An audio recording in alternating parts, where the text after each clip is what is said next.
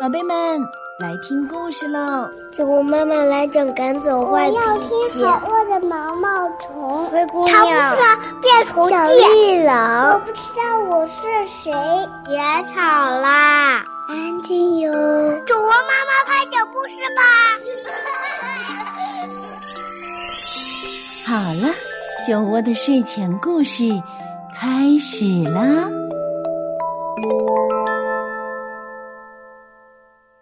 亲爱的小朋友们，亲爱的大朋友们，你们好，欢迎收听酒窝的睡前故事。我是酒窝妈妈，也欢迎大家关注微信公众号“酒窝的睡前故事”。那今天酒窝妈妈要和你们聊一聊特长。特长就是我们最擅长而别人不会的本领。酒窝妈妈知道很多小朋友都有自己的特长，比如说。有的会画画，有的会唱歌，还有的会书法、跳舞，或者是跆拳道。那酒窝妈妈的特长就是给宝贝们讲故事。那我们今天要讲的这个故事里呀，有几个身怀绝技的人，他们都有什么看家本领呢？让我们一起来听十兄弟这个故事啊。可是，在我们国家已经流传了很久的民间故事。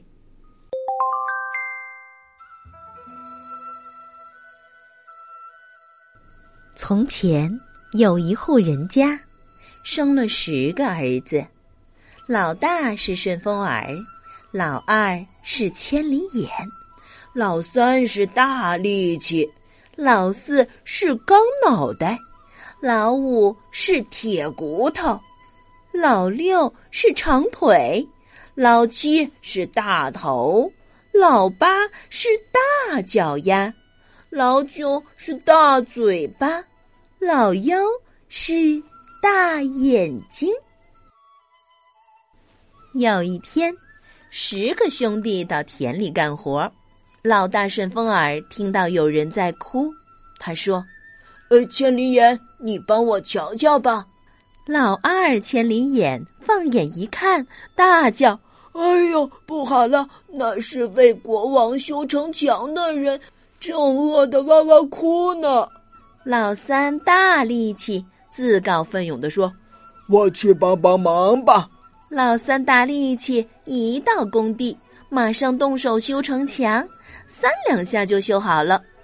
国王大吃一惊，生怕这个大力士造反，于是就想除掉他，吓得老三喊救命，急得老四刚脑袋赶去顶替他。老四刚脑袋到了那儿，脖子一伸，国王用了几十把钢刀都没有能把他砍死，于是就改用鞭子猛打，可把老四吓哭了。老大顺风耳又听到了有人在哭，老二千里眼放眼一看，大叫：“哎呦，不好了！国王拿鞭子打咱们家老四呢！”老五是铁骨头，他说：“没事儿，由我顶替他。”老五铁骨头到了那儿，任由国王打断了几十根的鞭子，他还是好端端的。国王可气极了，要把他往海里扔。老五吓哭了，老大顺风耳又听到有人哭了。老二千里眼放眼一看，大叫着：“哎呦，不好了！国王要把老五往海里扔呢！”老六是长腿，他说：“没事，由我去顶替他。”老六长腿到了那儿，就被扔到了海里。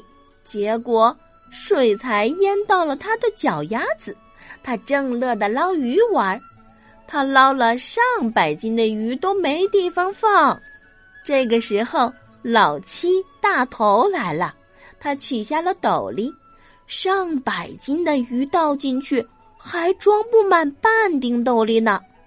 这两个兄弟高高兴兴的把鱼抬回家，可是。家里没有柴火，不能烧鱼吃啊！老八大脚丫说：“前天我在山上砍柴，脚上扎了一根刺，挑出来看，可不可以当柴用啊？结果一挑，挑出了一根大树干。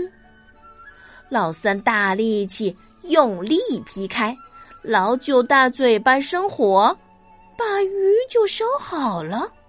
老九大嘴巴说：“呃，我先尝一尝，熟不熟？”老九大嘴巴只尝了一口，上百斤的鱼还不够他塞牙缝儿呢。这一下可把老妖气哭了。老妖是个大眼睛啊，他刚哭的时候。是蒙蒙细雨，后来越哭越凶，变成了倾盆大雨。大雨越下越大，发了大水灾，一下子把城墙推倒了。国王也被大水冲到海里去了。好了，故事讲完了。十兄弟是台湾绘本阿公郑明进的首部绘本作品，热销了四十多年，也是第一本真正意义上的华文原创绘本。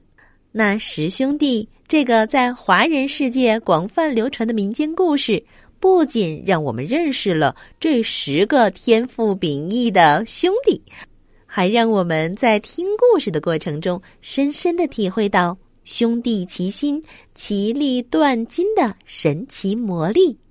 所以啊，只要我们团结起来，再强大的敌人都会被打败。那今天酒窝妈妈就和你们来聊一聊，你的看家本领是什么呢？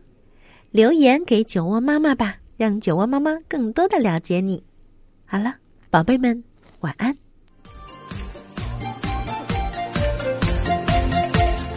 什么是最美丽的地方？哪里有最美丽的花儿在开放？什么是最快乐的地方？哪里有最快乐的小鸟在歌唱？呀呀